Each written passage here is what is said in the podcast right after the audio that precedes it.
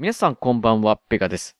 え、今回ですね、177回なんですけど、まあ、の、りょうさんとルッチさんと3人でお久しぶりに撮れるって形だったんですけどね、ルッチさんのところを繋いだ時にですね、まあ、すっごいノイズ音が。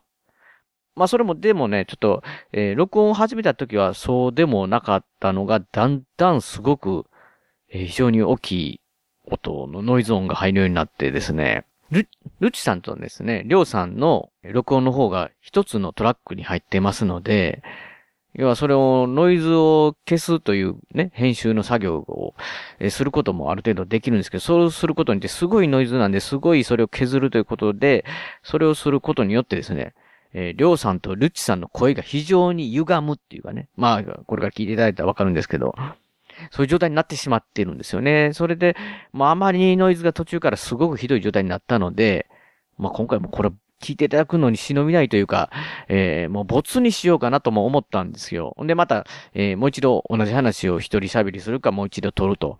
ただ、まあまあ、もう一度三人で撮るという形になると、なかなかね、まあ、そんなことをこう、同じネタで同じように話すことは全くできない、そういうスキルを持ち合わせない3人ですので、まあそれは無理だなと。そうするとやっぱり一人喋りでってなると、まあせっかくね、りょうさんが喋ってくれたネタが今回ありますし、ね、ルチさんもね、前回収録した時もボツになったんですよ。で、ボツボツってなるのはちょっと本当に申し訳ないですし、ルチさんの声も届けたいってこという形で今回、えー無理やりというか、ノイズを、えーカットする編集の処理をして、まあ、りょうさんとりつさんの声が歪むという形で、えー出させていただいているという形で、まあ、その辺のね、ちょっとこの番組中でもそのノイズの話が出てくるところだけは、ノイズをその時の、えーようにというかね、まあ、それでもちょっと小さくはしてるんですけど、わかるようにちょっとノイズが、えー一部、わざとですけども、えーノイズが聞こえるような状態の、えー箇所がありますので、その辺もご了承いただいて、まあ、今回、177回。まあ、聞かれてて、声がゆ歪みすぎてて、もう聞きづらいわっていう方はね、まあ、今回も、えーもちろん聞いていただかなくて、あの、その時はもう停止ボタンを押していただいたらとは思うんですけども、まあ、もし聞いていただけるなら嬉しいなという形ですので、まあ、よろしくお願いします。そうしましたら、改めまして、えーペガのユナ、えー ユナって何ですか？ペガの屋根裏部屋、始まります。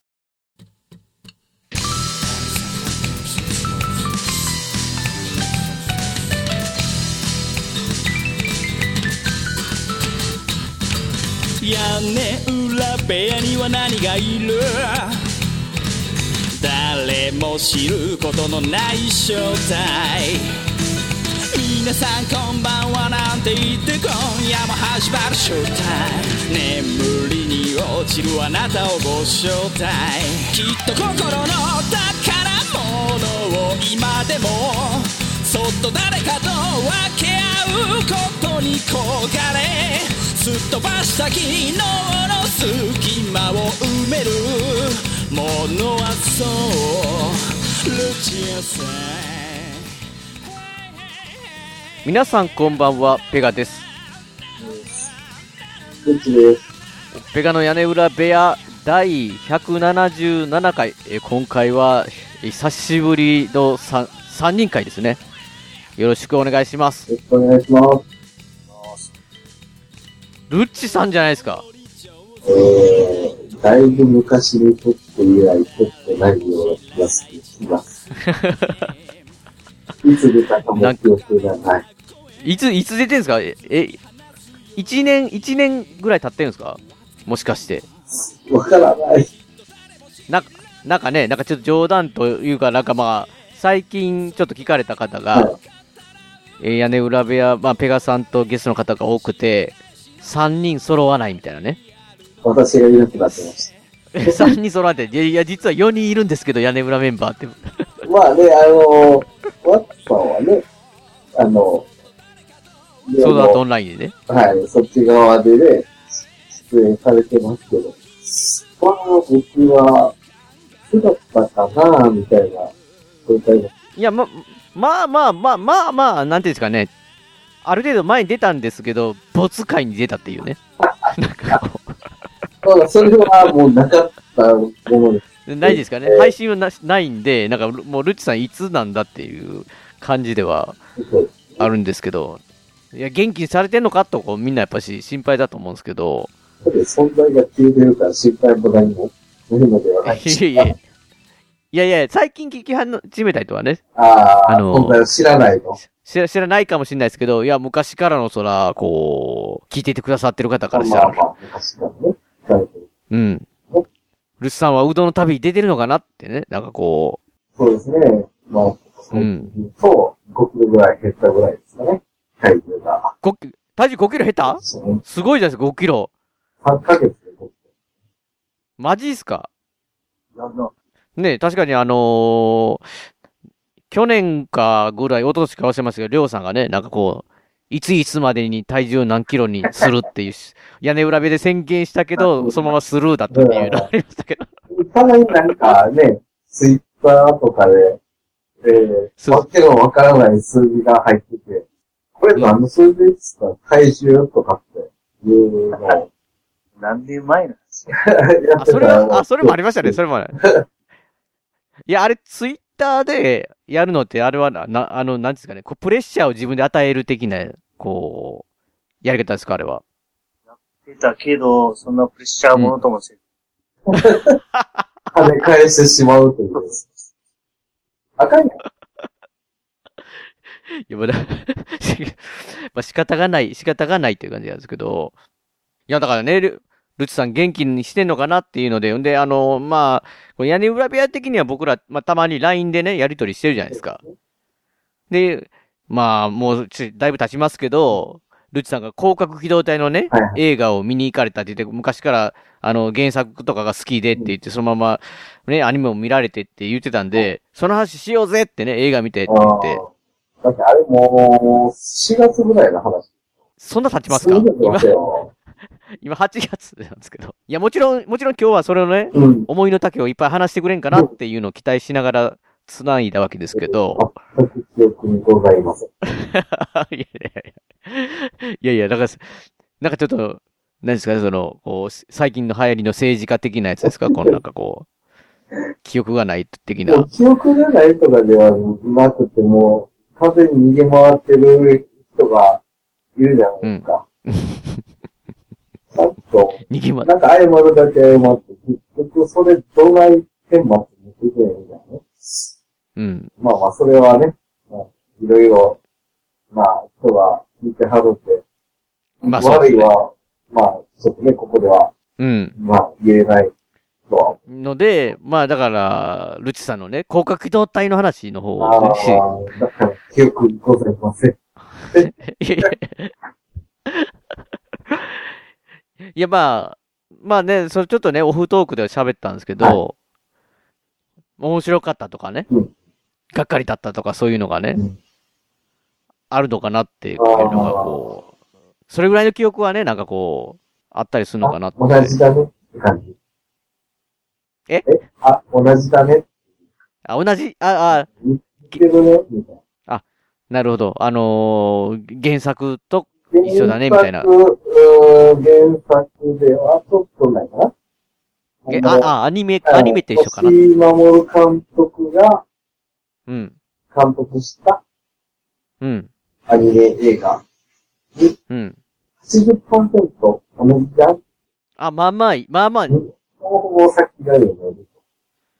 あ、まあ、ストーリーは、ストストーリー、ストーリーが一緒だってことですね。そうですね。なるほど。あだから、ルッチさんは、こう、まるで、初めて見たのに2回目、2回目見る映画の気分。ああ、なるほど。そのアニメの方が2回どころじゃないってこと30回ぐらいは見とね。あ、いや、だからそのアニメ30回見てるから、で、もうかなり知ってる話だね。そうなるのね、みたいな。あなるほどね。いや、ありますよ。それ、それ、わかりますよ。いや、だからまあ、あ、まあ、結果的にはは、い良かった悪かったとかではないと。そうですね。アニメだ、アニメと、アニメが実写になったと。うんもうその事実だけですか実写化したねっていう感じ。あ、よく実写化したねと。あ、なるほどね。そういう話だったと。まあ、だからまあ、まあ、あとは、その細かいところは、それは記憶はやっぱりね、もうだいぶ何ヶ月もな、はいな、経つんで、はいどこがどうっていうのを忘れたっていうことですね。すね。なるほど。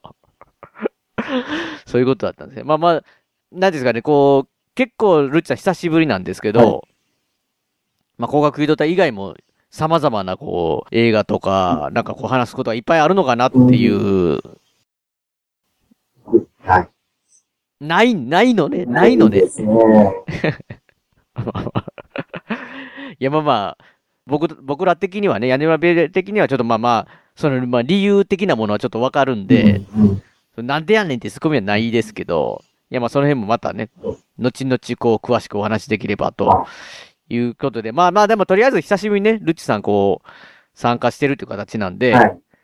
まあルッチさんの声をみんな聞いていただけ るだけでもね、嬉しいかなという気はするんで、こっから、こう、こうね、うん私がコメントできる内容が入ってなかったら、うんこ。の後一切声が聞けないかも。あ、もう、もう、あ、もう、もうって、あ、いや、あ、これで出番終わりぐ終らいの。いわりぐらいの。やいや、せめて、こう、りょうさんみたいにいびきを聞かせてくれたら、こう。あ寝打ちですね。ぼ僕がす、最近ね、今日こそは収録しようって言いながら、うん僕、あの、寝落ちしてたっていうね。で、まあ、でもそれがね、あのー僕も何回かね、こう、出演しようと思って、うん。何回か努力は、うんうんあのー、手がもう、リオも知ってると思うんですけうん。うん。ど、まあ、ほぼ、こう、食い違い食い違いで、あ、そうですね。私が寝落ちしたらペガは OK。ペガが寝落ちしたら私が OK と。まあ、そういうのが、まあ、何度か繰り返されて、ようやく今日に至った。そうそう、至る、至るまあ、。それも長々とこの1年ぐらいの間に何回あったことかと。何回もありましたね、これね。なので、僕はかなりも、こう、まあ、久しぶりの奇奇跡的なのね、あるんで、もう、これから、まあ、例えば、まあ、僕とか、ね、りょうさんの、まあ、話がある中のコメントはねうん、まあ、無理くりでもしていただきたいと。まあ、うん、うん、っていうとこは。ああ、それ、あい、あいじ、はいあいじ的なね。うん。いや、だからね、やっぱりこう、まあ、まあ、ルッツさんは久しぶりで感覚がね、はいなかなか掴み取れないと思うんですけど、うんまあ、りょうさんはさすがですよ、こう。ネタあるでってまあ、さすがですね。いうのをちょっと聞いてるんで、なんか、ね、LINE でのやりとりは、うんえーなんか、ウィッチャーあーす3、ウ3、ウィッチャー3。あ、まあ、ね、ルッツさんはやってないんで。そう、その内容とかって。僕は、あ、ウィッチャー、ど、どんな内容か知らないですけど。あ、ウィッチャー3はね、もう完全に、なんていうかね、ねネタバレ会もやりましたよ、この前長いこと。やりましたし。これがね、僕のこの屋根裏部屋に対するスタンスっていうのを奪ってしまったような感じですよね。そうですよね。聞いてないよっていう。聞いてないというね。見てもないんかい。せめてタイトルぐらい見とけや、ぐらい。まあ、ウウィ、ウィまで覚えてたのだけで僕なんかちょっと奇跡的な感じがしましたけどね。そうとかでもうだから、これ今僕とルッチさんが喋ってる間、りょうさんが全く、あの。ー、ないっていうのがね、すごいもうすでに寝落ちしてたらもうどうしようかなとこう、いうとこがあるんですけど、りょうさん起きてますか？ああ、大丈夫、起きてるね。おーマジですか？そしたら、ゲームですか？りょうさん。今回のおお話も。ゲームしかないけどね。いやいや、ゲーム、いや、今ゲームやってるんだったらゲームの話しましょうよ。あれですか？なんかあの、ウィッチャー3ですか？じゃあ3はもう、まだ話すこといっぱいあるけうんドラゴンクエストがなんか新しいね。ど。やってるとかその辺は全然やってない。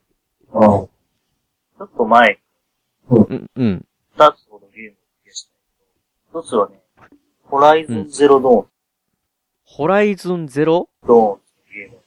ドーン。これがね、サクサ面白かった。むさくさ面白い。まあ、主人公たちは、あの、弓使いなんだけど、お。出てくる敵はゾイドたち。ゾイドってなんすか？え？え？え？ゾイドって言われても、人間ではない。ゾイド知らない。知らなアンドロイドみたいなもんですか？え？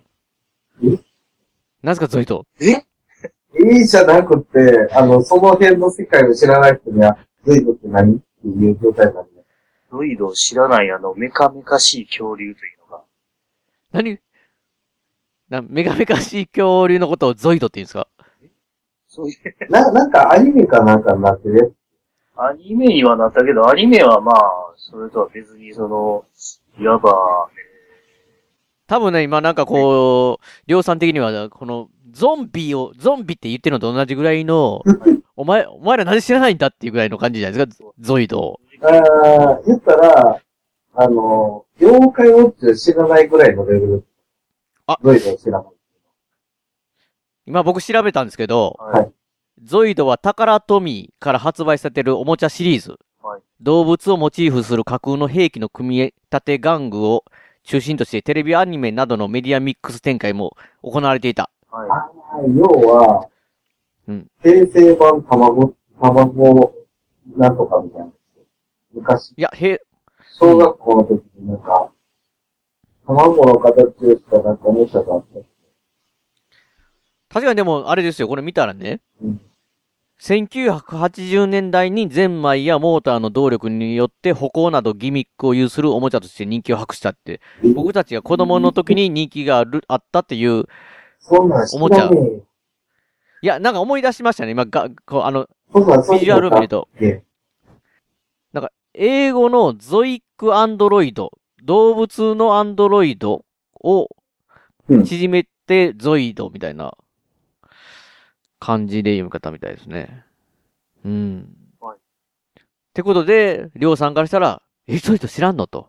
まあ、ね、ちょっと僕はカルチャーショック。マジですか、はい なんか本当になんか、え？って、こう、ネタ的に言ってんかなと思ったら、こう真剣にお、お前らマジかぐらいやったんですね。何を言ってるんだ、君たち。ゾイド、ゾイド知らんのかと。知らないです。え、俺、このゾイドって言ったら言うたらメカメガシ、よ、要はなんか、ロボット的な恐竜でしょ？なんか、まあ、そうや。それを弓弓で戦うんですか？そうそうに、に、弓とまあ、槍やん。めっちゃ原始的じゃないですか。でもね、このゲームがね、まあ、あのーちょっとレベルとかはあるんだけど、うん。世の中でモンハンっぽいな。あー、そうだねなるほどね。あのー普通にやった、はじめ、だからまあ、はじめはね、もう小さい、小さいやつでもビクビクしながら戦ってんやけど、うん。後の方になったら、兵とかもう走ってて、オラーで槍で殴って殺してたりしとったんやけど、うん。ずっとそれまではもう隠れて弓でその弱点をついて殺すみたいな感じで、まあ、殺すというか潰して、部品拾ってみたいな感じでやってたけど、うん。だからほんでもう、なんていうのか、まあそんなちっちゃいやつだけじゃなくてさ、うん。とんでもないでかいやつとかもおんねんよ、やっぱり。うん。うん。もう自分の、もう、あの高さだけで3倍ぐらいありそうな、おー。アンダージョーとかいうやつがおったんやうん。そいつ初めて会った時とかはさ、うんもうそいつに見つからないように、そいつから離れて歩くみたいな。ヒーってなっちゃうんです逃ね。げながらやってたのに、まあちょっと経って慣れてくるという。うんまあ、サンダージョーカッペーみたいな感じでやっつけてない。うん。だからそういうのがね、なんていうの、自分的にはその、まあちょっとスキルとかも増えて戦いやすくなるんだけど、うん。自分の腕が上がるっていうのはわかるっていう何も。か。それがやっぱりそのモンハンっぽいですね、モンハン的やな。あとまあ、うん。あのーストームバードとかで空飛んでる、まあ、またまあこれもめっちゃでかい鳥みたいな、まあ、うん。あのーやつとかおって、そいつももう俺、逃げ惑いながら、まあそいつと戦わなあかんクエストがあったんやけうんど、。逃げ惑いながら戦ってたのに、うん。な、な、慣れてきたらやね、真正面から戦う。うん。うん。まあそういうので、自分のう腕、うん。なんかそれがよくわかる。あとはまあその、主役が女の子で、アーロイ。うん。まあ多分、日本じゃ、日本の、あれではないなって感じなんやけど、確かにもう僕、ビジュアルを見るか、見てる感じが、はい。日本人センスではないですよ。女の子主人公って言われたらね、日本人センスだとはい、思ってる感じじゃないですよね、これ。アーロイ。その子がね、もう、プレイしてると可愛くなってくるよ。なってくるんですね。もうね、アーロイが大好きになってしまう。うん、うん。でもね、もうその、だから、まあ、主役のアーロイとかでも、まあ、やっぱ、ロープレイなんで、ストーリーみたいなのがあって、うん。あのークエストとかをクリアしながら進めていくわけやから、まあ、ストーリーもありながら、そういう、まあ、み戦闘も楽しいっていう感じで、うんうん。僕はね、もうすごい面白かった。ホライズンゼロドーン。ホライズンゼロドーンいや、発表された時からちょっと面白そうやなとは思ってた。なんかまあ、今ちょっとストーリーっていうかね、はい。なんかページを見てたら、こう千年前に世界が大災悪のこそお襲われて、こう闇に進まれたって。はい。で大地は変化して、地球は動物の姿をした機械たちに支配されるって。いうので、なんかまあちょっと、北斗の剣的な、あ。あれで、ね、人間が結構原始的な感じなんですか？だからそ。うそうそうそう。あ、なるほどね。でもまあ、ちょっとその、機械の、うん、うん。いわば、その、奴らを倒して部品とかを拾いながら、なるほど、まあちょっとそなるほど。の、普段、まあ、現実的には考えられへんけど、うんまあ、その、ちょっと部品を使って、うんうん。まあ、相手を凍らせるようなやりとかさ、ああ、ちょっと、ちょっとなんかこう、原子と未来が合体するようななんかね、そういうちょっとき、そういうのを使いながら、うんいろいろ、だから、その、まあ、そのゾイドたちにも、うん。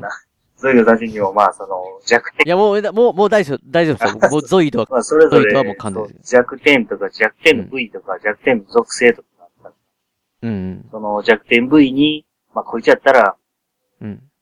氷の矢が効くなとか、うんこい。つやったら火の矢が効くなとかね。で、うんうんいろいろ考えながら戦っていくっていうので、これはね、まあ、旦那が PS4 でしかないんだけど、うん。何？これはものすごい面白かっ ?PS4。た。持ってる人はちょっと買ってほしい。いや、PS4 を買ってほしいな。PS4 をか、あ、ルチさん来ましたよ。PS4 を買ってほしいって。うん、買わない。買わない。もう、あの、コンシューマー用のゲーム機っていうの、PS2 から止まってるからな。まあまあ、まあ僕もですけどね。正直。まあでも、最近はね、スチームっていうので、パソコンでやってるんですけど、まあこれは残念ながらまあ、プレイステーション4しかないから、まあやりたかったらプレイステーション4を買うしかないと。ね、いや、でもこれはものすごい面白かった。まあ、もちろん、ワツくんにも買わせて、買わせたんですね？買え。まあ、俺もちょっとワッツのおすすめの、うん。あのレースゲーム、ワイプアウトを買わさワイプが肩、肩肩。お互い買わされるっていうね。なるほど。まあまあ、ホライズンいや、確かに、確かにこれちょっと面白そうな、ななんていうか、世界、世界観も面白そうな感じですよね、すごい。見たら面白そうでしうん。ょ。あとはまあ、その、まあ、ウィッチャーの話にちょっとあれ関わる。まあ、お全然関係ないけど、その、あ、ウィッチャー作ってる会社のツイッターで、うん。ある絵が、ちょっとあの、出とって、うん。ゲラルトさんと、うん。このアーロイがハイタッチしてる絵を描いとって、何？だからプロジェクトレッドがすごい、その、ホライズンゼロドン褒めとった。そんな、りょうさんの好きな二大キャラじゃないですか。そうそうそう。えらい、なんか気に入ってたらしくて、ハイタッチしてたわハイタッチちなみに、し、しまいにゲラルさん、そこに現れるんじゃないですか？ゲラルトの英語版の声優さん出てはっ英語も、いやいや、なんか、そまあ、ちょっとそれ、ち、まあ、英語の声優さんじゃないんですけど、た。はい。僕なんかこう、美女と野獣をね、はテレビで、あの、実写版の美女と野獣の映画があったんで、録画してたんですよい。。はい。で、まあ僕じゃないんですけど、家族の人が見てたんですけど、はいで、僕皿洗ってたら、野獣の声がゲラルトさんで、喋ってること、完全に僕はなんか、ウィッチャー3としか思えないんですけどね、こう、洗い物してたら。なるほど、なるほど。声優さんがね。声優さんがゲラルトさんの声なんでは、で、なんか、お前はなんとかでって、なんか、なんかグエンとやろうかみたいなのが言いそうなぐらいのなんか、それぐらいなんかもう、ずっとウィッチャー3でゲラルトさんの声ばっかりを聞いてたら、あ完全にもうゲラルトさんしか思えなくなってくるんですよ。あの、同じ声優さんの声が。あ、ね。えー、いや、いやいですね、これ。はい。ホライズンゼロドン。あと、まあ、もう一個はね、あ、もう一個ある、もう一個あります？はいあ、いや、もう一個はね、はいまあ、。結構長い期間、実は隠れて遊んでたゲ隠れてた？ペルソナ5をやる。何？ペルソナ。このゲームはちょっと何の情報も仕入れたくないんで隠れてプレイしてたんですけど。何？僕らから大大丈夫ですよ。仕入れ、あの、僕らに話してくれても何の情報入ってこないんで。まあまあ、クリアしたんで。まあ一周クリアしただけなんであれなんですけもうね、このゲームは面白かったわ。ほんま面白かった。でこれはまた、ど、あれ、ルチさんができるプレステ2であるんですか？いや、残念ながら、そんなではないです。何、何？まあでもね、その、まあその前にあった、ペルソナ4か。うん。ペルソナ4が僕大好きやっ何、ペルソナ好きだった？た。あ、そうそう、3、4、まあ、もっと前から、まあ2とかいろいろあるんだけど、うん。まあ3ですごい僕はハマって、うん。4でエンディングで泣いて、うん。5で激烈に燃えた。何？ちょっとね、いろいろ説明したいけど、まあ、あれなんだけど、もうやっぱりやってるとね、うん。まあ、ホライズンゼロドーンにしても、ペルソナ5にしてうん。も、やっぱ丁寧に作られてるゲームっていうのはすごい面白いな。まあ、ウィッチャーもそうなんだうん。けど、5まで作られてる。そういうゲームやってると、やっぱり、なんていうの、すごい面白い。これでも、はい久しぶりのりょうさん、なんか、まあ、紹介、屋根裏でいろいろゲーム紹介してますけど、久しぶりになんかに、日本のゲームじゃないですか、これ。あ、そうそうそうそう。ペルソナはね。はい。うん。ペルソナは、まあ、4がすごい好きやったから、うん。心待ちにしてたのもあって、4はもう、ビータで出たゴールデンも持ってるし、うん。このゲームは、なんていうあれでしょ？その、いいわゆる、ロー、ロープレイじゃないんですか？そうやね。しかも、昔ながらのコマンド式のロープレイ何？あのね、コマンド式のロープレイの面白さっていうのをまた感じた。ものすごいなんかやっててね、楽しい。ね、まあ、あの、女神転生の関係なんで、うん悪魔合体っていうんうんまあ、スキルを継承させながら合体させていくんやけど、めっちゃ悩んだ。うん。あ、まあ、それはね。めちゃめちゃ面白かった。こいつを最強にするためにどうしたらいい。こいつとこいつを合体させていた人をずっと考えて、遊んでた。でもね、この、まあ、ペルソナ、大体、まあ、昔からなんだけど、2周して、初めて、完璧になるゲーム。それは、え、いわゆるなんかまあ、ウィッチャー3で言ったら、ニューゲームプラスみたいな感じで、そのまま使えるってことですかでも、ウィッチャーとはちょっと違うのは、まあ、強くてニューゲームなんで、うんうん。今まで持ってた自分の悪魔、悪魔とか、まあ、ペルソナなんだけど、ペルソナとかは、そのままに、レベルは1だけど、ステータス、まあ、その、戦闘的なステータスじゃなくて、人々と付き合っていくとき、自分の勇気の、勇気じゃなかったなとか、まあ、その自分の学学力とかで、あのまあ、うん。学生なんで、うん。うん。テストがやっぱりあって、そのテストの成績とかも、一周目はずっとね、勉強する時間とかを作りながら、うん。まあそのもちろん攻略もしなあかんし、うんうん。時間配分を考えながらやらなあかんけど、一周目は、そういうステータスが育った状態。うんうん。何もせんでももう100点取って。うんうん。だから二周目はちょっと楽なんだけど、いろいろ二周目の要素も出てるんで、それを探しながら、なるほど遊ぶということができる。まあ今一周クリアした。まだまだほんだら、もう一回や、もう一回というかもう一周は楽しめるぜって。ちょっと、もう一周はもうちょっと攻略見ながら、ういろん。いろできることを探しながらやろうかなと。まあまあでもこれは、その、単性の、単性でもこんなに面白いんだな。うん。すごい楽しくプレイしまもちろん、もちろんあれでしょ？また僕たちにできる、はい、プレス4買ってください。4回 ルチさん、プレステ4を買ってくださいという。うん。買いません。いやいや、まあでもこのゲームはものすごい面白かっマジっすか？た。ほんま面白かったわ。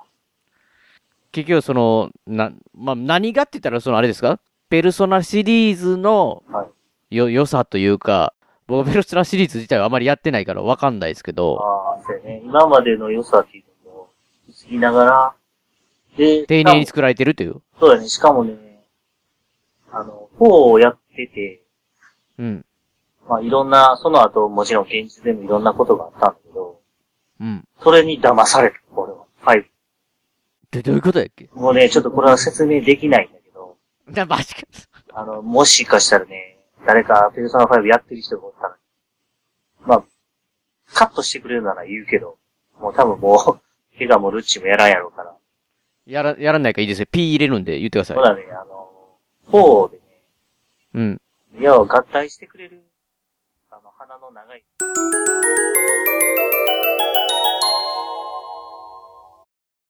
おー、マジですか。だから、あ、これはしょうがないことやと思ってゲームしてたら、何？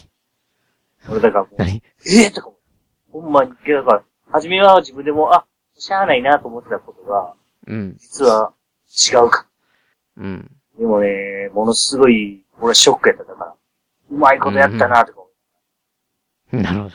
これだからすごい面白かった。まあ最後の最後まですごい面白かっまあ、そういう楽しみ方もあり、で、また、この4をやってない人でも楽しめる。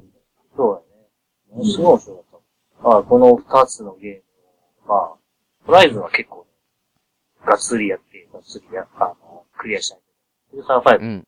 まあ、ピッチャー3と一緒にゆっくりやってたから、うんうんうんまあ、それでもすごい面白かった。時間かかるから、その5。うん。うん。いや、それでも、面白いゲームを、かつ、くれ。僕は幸せおすす。めですよと。ものすごいっす。もう、ほんまに。もうね、まあ、いろいろやっぱ思い出補正があって、ペルソナ4の方が、自分の中ではあれなんだけど、今でもエンディングの曲とか出てくるくらい好き。まあでももう一周して、また、ペルソナ5を楽しみたいなと思っております。うん。何？以上です。以上、あ、し閉めたね。閉めたね。いや、まあ、まだ、もう、りょうさん閉めたというところで、一応こ、今回の一曲というのをここでね、ちょっと挟ませていただきたいなと思うんですけど、今回は、まあ、その、また最新アルバム、群像スパイクヒルズから一曲、えーかけたいんですけど、まあ、シングル曲にもなっている R269 っていう曲をかけさせていただきたいんですけど、まあ、屋根裏部屋でもそうだよなっていうかね、いつも思うんですけど、まあ、いろんなことが、まあ、日々あるけど、まあ、とりあえず、とに、まあ、当たり前のことを話そうっていうね、歌詞があって、なんていうんですかね。何気ない話を屋根裏部屋です、するのが、まあ、楽しいなと、最近つくづく思って、こう、なかなかでも収録がこうタイミングが合わないんで、できないんですけど、まあ、今日は久しぶりに3人なんで、まあ、この曲をね、かけさせていただきたいなと思います。そうしましたら聞いてください。えー、笹山さんで、えー、アルバム、群像スパイクヒルズより、R269。朝目覚めたならば昨日までとは違う。広がる世界に疑いのない頃から。いつ過ぎゆく日々を過去に変え始めたろう。変わることを願い変わらないことを祈り改札を抜けて誰も知らない街へ。暮らしの中では雑踏さえも愛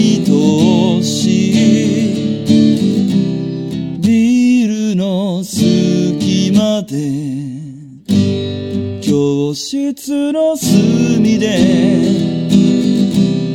誰も知らないものを誰もが持ってる何があっても何もなくても当たり前のことを話そう。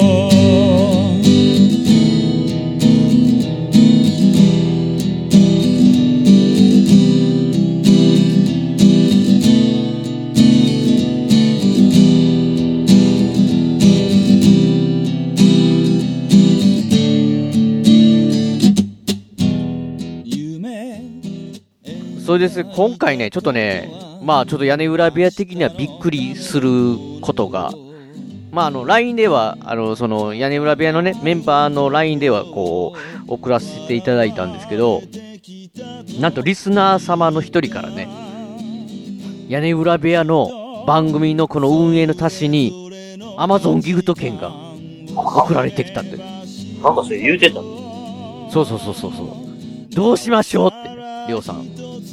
はい。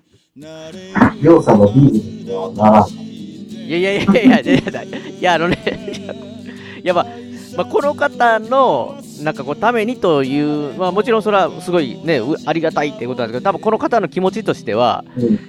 まあいろいろごたごたもね、屋根裏部屋的にっていうか、ぼ僕個人的にあったんで、応援してますよという形なんで、どちらかというとこう、普段の屋根裏部屋の、こうまあ、ラジオの充実するような、まあ確かに、りょうさんのビールがね、うんりょうさんを、こう、奮い立たせて充実するってことはあるんですけど、俺のガソリンとして。そうそうそう、でもちょっと違うようなね、なんか多分。えーって、りょうさんにビール行くのっていう感じになると思うんで、なんかね、もうせ、もうこう、いわ、いわゆるお金を、お金じゃないですけど、そのいただくみたいな感じになるんで、あのーまあ、大切にというか、こう、まあ番組的に、まあ、そのリスナーさん的に喜ぶような形、何かできないかなとね、うん。いうのでうん、なんかこう、アイディアないっすかってああ、なるほどね。うん。ないね。ない、ないね ないまあ今いきなり、ね、いきなり言われてもない、ないと、とは思うんですけど、いやまあなんかね、いやまあだからこれはもうその別に今、今すぐ決めるというわけじゃないんですけど、作戦会議的なね、もので、こう、聞いてる方に還元できるというか、まあ、そのリス、屋根裏部屋的になんかこう、ね、なんかこう、面白いことというか、なんかできたらいいかなという感じがするんで、まあ、それはね、まあ、大切に使わせていただこうと。うん。で、まだ、まあまあ、それを発表させていただこうとね。うん。今、今、今考えろっていうのは絶対もう僕たちのこの夜の頭では、もう何も出てこないまま時間だけが過ぎていくって感じになるのが見えてるんで、うん。また、このオフ、オフとか、こうね、他の LINE とかのやりとりでちょっとまた考えたいなとはうん。思うんですけど、いや、本当にね、もうすごい嬉しいというか、ありがたいなというか、びっくりというか、ねいう感じですよね。ねうん。え、さんに、ごたごたって何が、まあ、それはね、あの、またオフ、オフで、オフでお話ししていただいきたいや、なと。もうね、もう、本当に浦島太郎状態で、何もうん買ってない。あのあのかー、な、まいや、うんなんかけど、え？半年ぐらい前に、うん。天川は、なんか、名古屋のこあ、名古屋行ってましたう、よ。ああれは別の番組というかあ、、ああ、例の公開収録で行ってましたけど。その時にごたごたがあったわけでもなく。まあ、その辺もね、その辺もだからオオフでね。あれ、図星ついてもうたそれ。いや、まあ、多分聞いてる方はみんな知っほぼ、ほぼ知ってる話なんで、ただまあこれ、これ毎週話すんかいみたいな感じになってくるんで。もう、あの、あの、この辺で。オフでねはい、オフでまた、あの、ゆゆっくり、ゆっくりたっぷりお話しさせていただきたいなと思うんで、まあまあ、だからね、ちょっと、えー僕としては今回は、えっ、と、映画の見たんで、映画の話を。したいんですけど、ここ最近なんかおもろい映画ってあったかいの？うん、どうでしょう。これは皆さん知ってるかな？まあ、りょうさん、りょうさん、りょうさんひょっとして知ってるかもしれないんで、ルチさん、ルチさんはでもあんまり知らないかもしれないんですけど、うん。邦画で、うん。えー見た映画が、ジョジョの奇妙な冒険、ダイヤモンドは砕けない第一章。って、金曜日公開したばかりだ。金曜日か土曜日か。そうですね、二日前、二日前公開の映画ですね。実写版ですよね。実写版のはい。ジョジョ第4部っていうやつですよね。あーダイヤモンドは下ってるとか。砕けない、見てきたんですけど、これ、どうしましょうかね。ネタバレ、ネタ、まあ、あの、基本的にも始まったばかりなんで、うん。まあ、これも、えー、詳しいこと、細かいとこはちょっとね、避けたいなというかね、うん。見て、あるんで、まあ大体バクッとする感じでお話ししようかなと。だからまあもう今から見に行こうとか、たのまたレンタルビデオ待とうって方はちょっとね、ここはもう飛ばしていただきたいなと思うんですけど、まあいいですかね。まあちょっと話していきたいなと思うんですけど、80%うん、あの原作と同じっていう感じで、ストーリー見た、見たなって、見たことあるな、みたいな。要は、僕のゴーストと同じってことね。いやいやいやいやそうでしょ、そうでしょ。だって、やアニメとか漫画が実写になりましたっていうだけでしょ？いや、いやいや、だからこれ、ちょっと難しいとこあるんですよ。いや、実際ね、これ結構酷評されてるのとか、うん。いいなとか分かれてて、まあ、僕今、映画のね、なんかあの、え映画 .com っていう、こう、うん。ページを見てるんですけど、はサイトをね。はいそこで言うと、5段階星中2.6っていうね。いう感じなんですよ。まあね、あとはね、ジョ、ね、このジョジョを喋るっていうのはね、まあ僕とりょうさんからしたらトラウマ的なことがあるわけですよ、これ。そううん。まあ、りょうさん覚えてないかもしれないですけど、えー、ジョジョの奇妙な冒険がアニメ化された時にね。大好きで第一部がアニメ化された時に僕とりょうさんがき、もう喜んで喋ったら、なんかこう、最悪だったっていうね。相方暗すぎる で、I、iTunes レビューにねうん、あの、や屋根裏部屋の iTunes のとこにね、わざわざこうコメントで、き気持ち悪いとかね、僕らのことをね、あなんか主に俺のこと？文句ばっかり言ってる、文句ばっかり言ってるって言って、あの、ジョジョ大好きだから聞いたのにってね。こう、まあ僕たちがど、まあ、要はね、こう難しいとこなんですよ。だからジョジョでこうツッコミを僕ら大好きで、なんでちょ、ツッコミを入れてたんですよ、いろいろね。だそれがもう、なんかやっぱり大好きでも見方ってあるじゃないですか、いろいろ。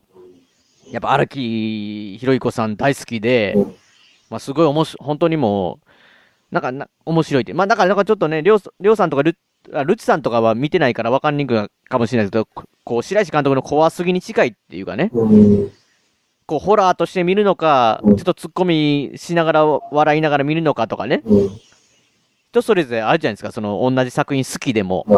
なので、突っ込みとか入れてたら何やねんバカにしてんのかみたいなね、うん。ところがあるんで、これはやっぱジョジョを語るっていうのはもう大人気作品なんで、ちょっと難しいとこがうん。あるんですよね。なので、だからまあ、まあ僕としてはこの、ジョジョ好きと言っても、電話かかってきましたよ、電話が。電話すいません。あ、あの、いやいや、いいんですけど。いや、そのね、だから、えー第5分の途中まで本を持っているぐらいですね、僕は単行本。うん。でもアニメも、1部、2部は見たけど、3部は見てない、4部見てないみたいな感じですよ。ぐらいのジョジョ好きというか。あうん。まあ、ルチさんはどっちかというとあんまりそんなに、そんな見ない、見てないですよね全。く見てない。あ、全く見てない感じですよ。全く漫画もやってないんで、とりあえず、なんかいろんな人がジョジョ立ちだとか、ああ、はいはい、言葉こで、そうういう。いう話を、まあテレビとかで、ああ、うんうん。なんか僕の話ね、っていううんう感じ。ん全くストーリーとかそんなの知らない。うん。うんわからない。ですよね。うんまあ、だからそういう方もいるし、ますし、え、りょうさんは、はい。4部は大好きなんですか？も、森王朝。あーまあ、大好きまあ、それは好きな。マジですか？この話しても大丈夫ですか？もう見、見に行くのにって。見に行くのに話す見る気はない。マジですか？なんか、主人公、山崎健人そんなそうなんですよ。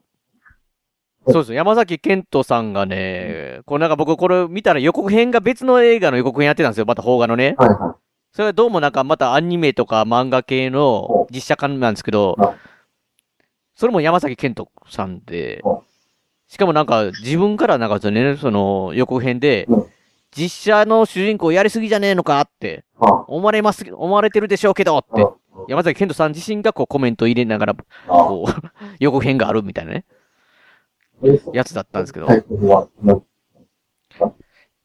サイ、サイキクスを、あー、なんか、主人公がなんか超能力使えるってやつ。かそうですよね。多分サイキックっていうのの感じのなんかこう、な。変な名前だなと思ってなんか変なサングラスかけてる主人公。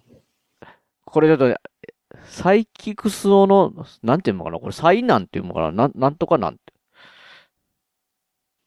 なんかギャグ、学園ギャグのうん。そんな感じ。まあ、見たことはない。やつですね。だから僕もちょっと、ね、全然その作品自体知らないんであれなんですけど、いや、とにかくその、やってたんですけど、ちょっとそ僕今回思ったのが、うん。まあ、スタンドっていうのが出るんですよ、これ。なんか、その能力のやつがね、その、具現化してはい、ボヨンって出てくるんですけど、それがやっぱ CG で、なんかこう、再現されてて、まあ、それが僕の漫画を読んでる上でのなんかイメージにぴったりというかうん、それがすすごいなと。なんか要は、その、スタンドを実写化したな、みたいなね。うん。思って、逆に、要は人間からスタンドが出るわけなんですけど、うんそ実写の人間の方が、なんていうんですかね、ジョジョって漫画って世界観がちょっとすごい変わってて、うん。まあ学生服とかでしても普通の学生服じゃないんですよ。なんか変、変なんですよ、すごい。うん。で、髪型とかもすすごいおも面白いというか変わってて、うん。本当にちょっと漫画の中でも独特の世界観なんですよね。うん。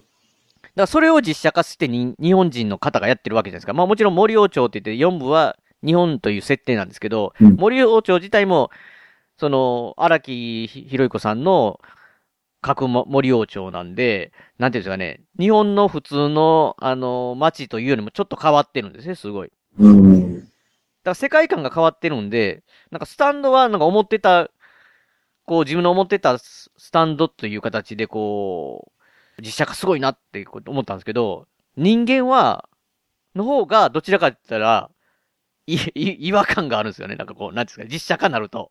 うん。だから、なんか想像すしてたら普通なんかこうね、人間はだ、人間は普通にすんなり入ってくるけど、うん。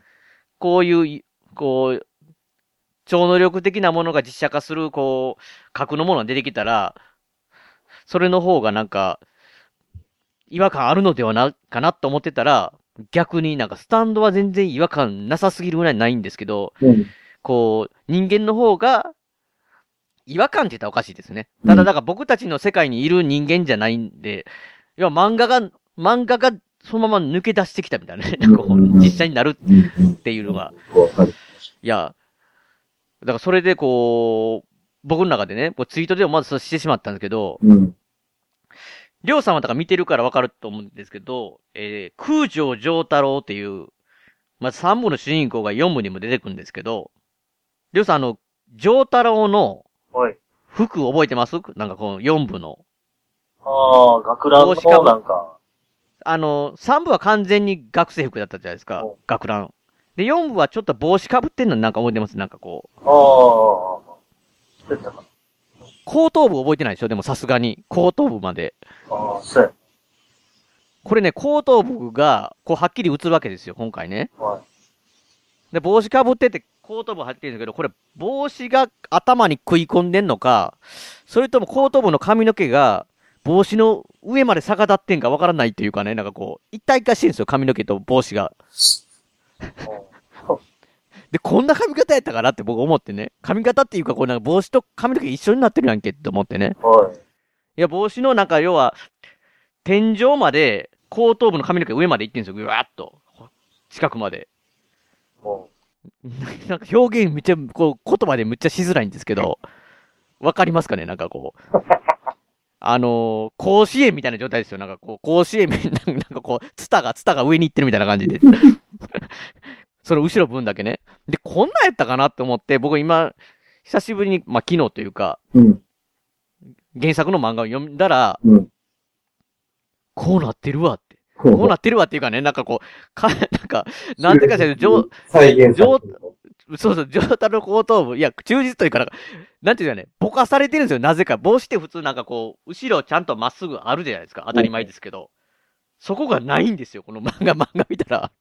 髪の毛がどこまでか、帽子がどこまでかわからんようにぼやかされてるって、こんな僕、今気づかされたわってなんかこう思って、なんかすごいなって、もうそれが気になって、ほんで、まあ、この、この上太郎やってるのが、伊勢屋さんなんですよね。うんなんていうんですかね、めっちゃクールなんですよ、こう、上太郎って。うんでも後頭部がすごいなんか髪の毛偉くなってるんでうん、これなんか、笑わずに演技で言ってるだけですごいなっていう、なんかもうなんか違違和感がすごいあって。ただこの、な、なんすかね、こう、だ違和感あるんですけど、うん僕だから、まあ、覚えてますかね、りょうさんとかルチさんとか、もうだいぶ昔にね、スペースバトルシップヤマトっていうね、まあ、なんか、ヤマト実写映画見たときに、そうそうそう、そうなんですよ。だからそれが、どっかのフェリーで撮ってんちゃうわみたいな感じの。そうそう、フェリーで SF の世界観に入れなかったって話してたんですよで、ジョジョもなんかこう、結構なんか、なんかただのコスプレの、コスプレの映画としか思えないみたいな感じの人がいてたんですけど、方も多かったんですよ。なんかもう、まあ、僕が見る限りでは。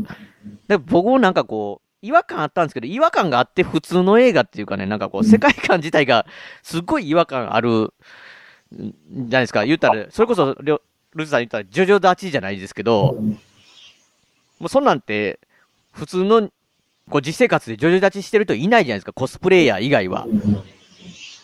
でも実際、その、まあ、ジョジョ立ちってわけじゃないですけど、そのジョジョのポーズとか、こう、動きとか、服装とか、頭とかすべてにおいて、漫画自体がその普通の僕たちの生活より、日本って設定しても違和感がある世界観なんで、違和感があって別に受け入れれるんですよね、全然。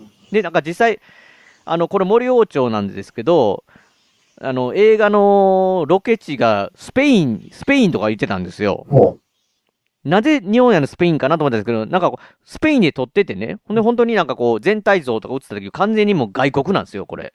実写でも。ただそのスペインの外国の街に、普通に立ち入り禁止とかね。うんなんかこう、なんていうか、こう、コンビニとか本屋みたいな感じに、をしてる、して、なんかこう付け、付け加えて、なんかこう、まあ、あの漫画ではそこまでそうではないかもしれないですけど、要はなんかすごい、フファンタジー感があるというか、もう日本じゃ、普通の日本じゃないなっていうのが、うんこう、設定としてされてて、まあ、だから突っ込みどころはあるんですよ、いっぱいね。なんかこう、違いないかとか、こう、こことこ、この、だからまあ、ルチさんが言うみたいにその、完璧、アニメ、ほぼアニメだったなっていうところがどこまで光学機動隊はそうなのかわかんないですけど、ジョジョの場合も、まあそれこそ多分2割ぐらいは、僕もむちゃくちゃ細かいところまではわかんないですけど、違うところがいっぱいあるんですよね。でも、基本的にはもう抑えてるというか、あの、セリフも、ほとんど、なんか漫画で書いてたセリフを言ってましたし。だから、これで実写化でこれダメだって言われるとちょっと、辛いなっていうぐらい僕はなんか、あ、実写化として、なんかこう映画として、うん。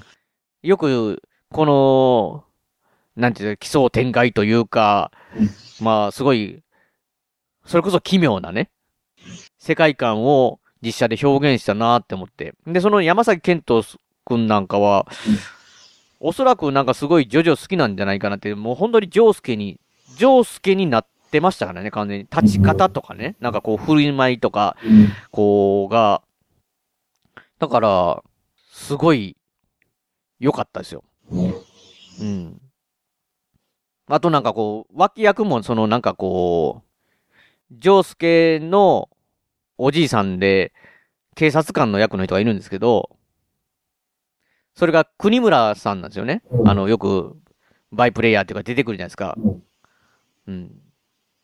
だからちょっとネタバレというか、ちょっと一部だけ言うと、国村さんの、なんですかね、肉体を鍛えるシーンっていうね、珍しいシーンがあるので、うんなんかこう、バーベル、バーベルみたいなこう持ち上げるみたいなね、うんうん。すごい鍛えるおや親父みたいな感じのシーンがあるんで、まあその辺も必見かなっていう感じなんで、いやな、本当に、あのー良かったですよ。で、まあ、は、まあまあ、知ってたけど、みたいな。え、え？ストーリーは、まあ、原作と同じだけども、まあ、楽しかったっていう。まあ、ほぼ、ほぼ、ほぼですよ。ほぼ同じですけど、いや、だから本当に、だから結局ね、その、ストーリーとしてはほぼ同じなんで、は、だから、ハラハラドキ感、ドキドキドキ感っていうか、いや、どうなるんだろうっていうのが、あんまりないわけですよ。ルチさんと一緒で。なかったわけですけど、なんかこう、うわ、実写化してるわって。うん。いや、だから僕の中での、まあ、実写化といったら北斗の剣だったりするわけですけど、その北斗の剣を見に行って実証、じこの、ね、鷲尾いさ子さんに向かってジュリアって言ってるシーン、外人のシーンと、北斗の剣の北斗神拳というよりも、マーシャルアーツ的な戦いを見てがっかりした過去をね、僕の中で、ありましたけど、はい。それに比べたらもう、全然ません。胸の差で、いや、これ実写化でこれだ、ダメだって言われたら、ちょっとかわいそうだなっていうぐらい、まあ、まあだからももちろんね、やっぱしこう、みんな愛があんで自分の中でのジョジョがあるじゃないですか、もう漫画とかアニメを読んでて。で、それと同じ忠実とかそうしてほしいっていうところで言うとしたら、なかなかやっぱりハードル、そこまで超えるのは難しいとは思うんですけど、僕はもうここまでやると、この変な、ま、変な漫画って言ったらね、怒られますけど、うん変わった世界のうん。面白いのをよくこう落とし込んだなっていうかね、すごいなとは思いますよ、普通に。うん。だから、大概楽しめるんじゃないのかな。まあ、と、それこそなんかこう、あの、キャストのね、いろんな方が、うん。うん、なんかそれぞれ、すごいいい味出してたんで、うん。あの、神木隆之介はい。さんとかね、まあ、なんか、なんかそれ、広瀬光一っていう、結構真面目な少年のと、まあ、友達というかね、ジョースケの友達の役をやってるんですけど、その子もハマり、その人もハマり役でしたし、あと、なんかまあ、西村奥安っていうね、ちょっとなんか頭が、あの、ネジ抜けながらも熱いやつっていう、なんか思い、役の、子もあの、ソニー一番さんの、あの息子の、マッケンユー君っていう、えー方がやってるんですけど、いや、その辺もなんかすごい良かったですし、なんかその、山田孝之さんも出てたりとか、結構なんか豪華キャストで、おすすめ、僕はおすすめですね。だおすすめなんですけど、結局だから、例えば、ルッチさんにおすすめするかというとうん、多分、わかりにくいかもしれないです。情報量が多くて、なんかなんですかね。その映画の中で、うん。その、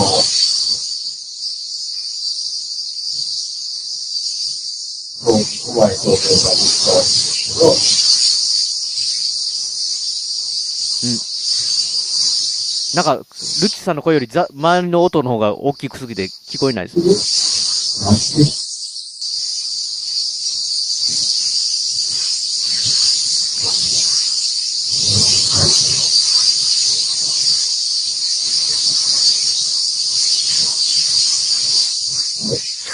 えらいことになってきたぞ。うん、すごい音で、多分これ、もしかして自分が選ばれた何者かとでも思っているのか？もしそうであるならばそれは思い違いだ。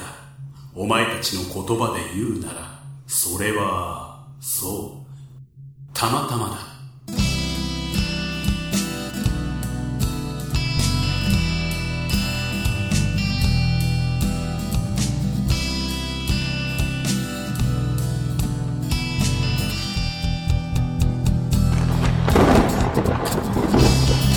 が僕の意志だっていうのか？これが僕の望んだことだっていうのか？この世界がそういうのなら僕は僕は戦う！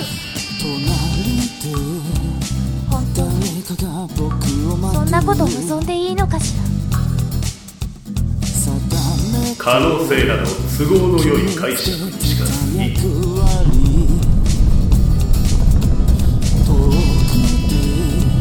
私にはもう何もない。でもこの世界にはあなたがいる。全部なくしてみて。初めて分かったんだお前たち終わりというのお前たちの勝手な解釈だ私からすればこれは始まりだ。信じる。僕は僕を信じるよ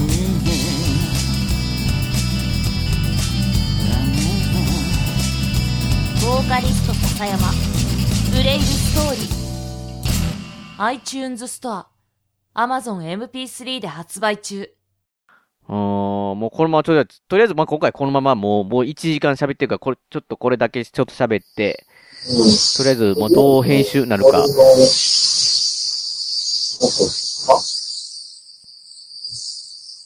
喋るうん。うん。方喋るのを聞いると、え、ミミュートするってこと？ルチさんを。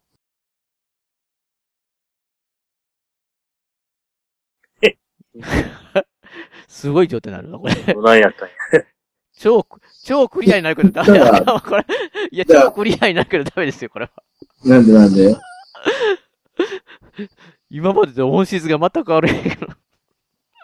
どどう、今、こ、これをミュートしたら、うん。め、雑音がなくなる。むっちゃシーンってなる。シーンってなる。全然ちゃうぞ。どういうこと？これ、どう？いう、完全なルッチが先輩やんけど。分かってしまう。分かってしまうな。あ、でもだいぶ小さくなったんじゃん、これ、ルチ。あ今小さく。多分声もちっちゃくなってんから。音をもう小さくしない。まあ、とりあえずこれでちょっと、今日、こ、今回ほど走り抜けようかもし方ないです。なかなか、めっちゃちっちゃい声で聞こえてないから。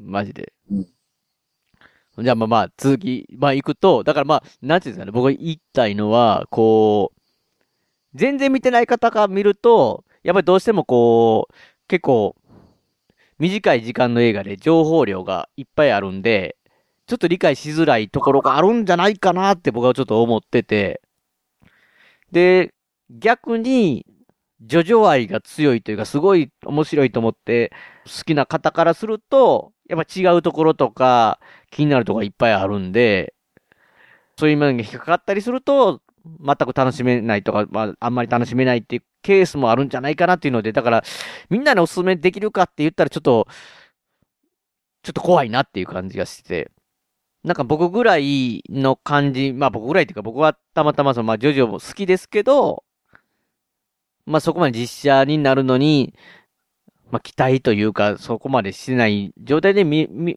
見ると、なんかまあ、あ、すごい、すごいなって、面白いなって、本当に普通に、純粋に思えたんですけど、まあちょっと、あんま言えないですけど、そのストーリー的な、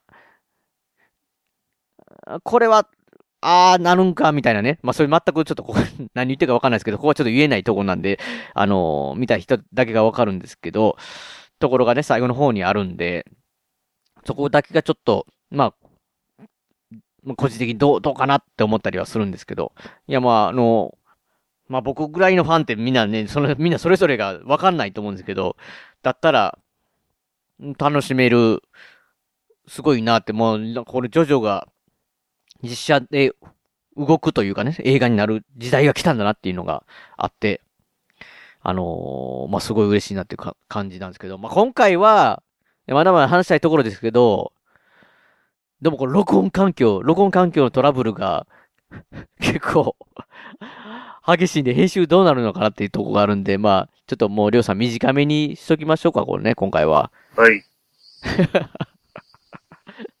という、ということで、まあ、せっかくの3人会ですけど、もう次までになんかちょっとね、コンディション、コンディションと、まあ、ルチさん的にはこう、ネタをねん、ネタをまたなんかこう、あれば、こう、仕入れて、仕入れてってほしいなと、いう感じがするんですけど、いう努力は。感、じで。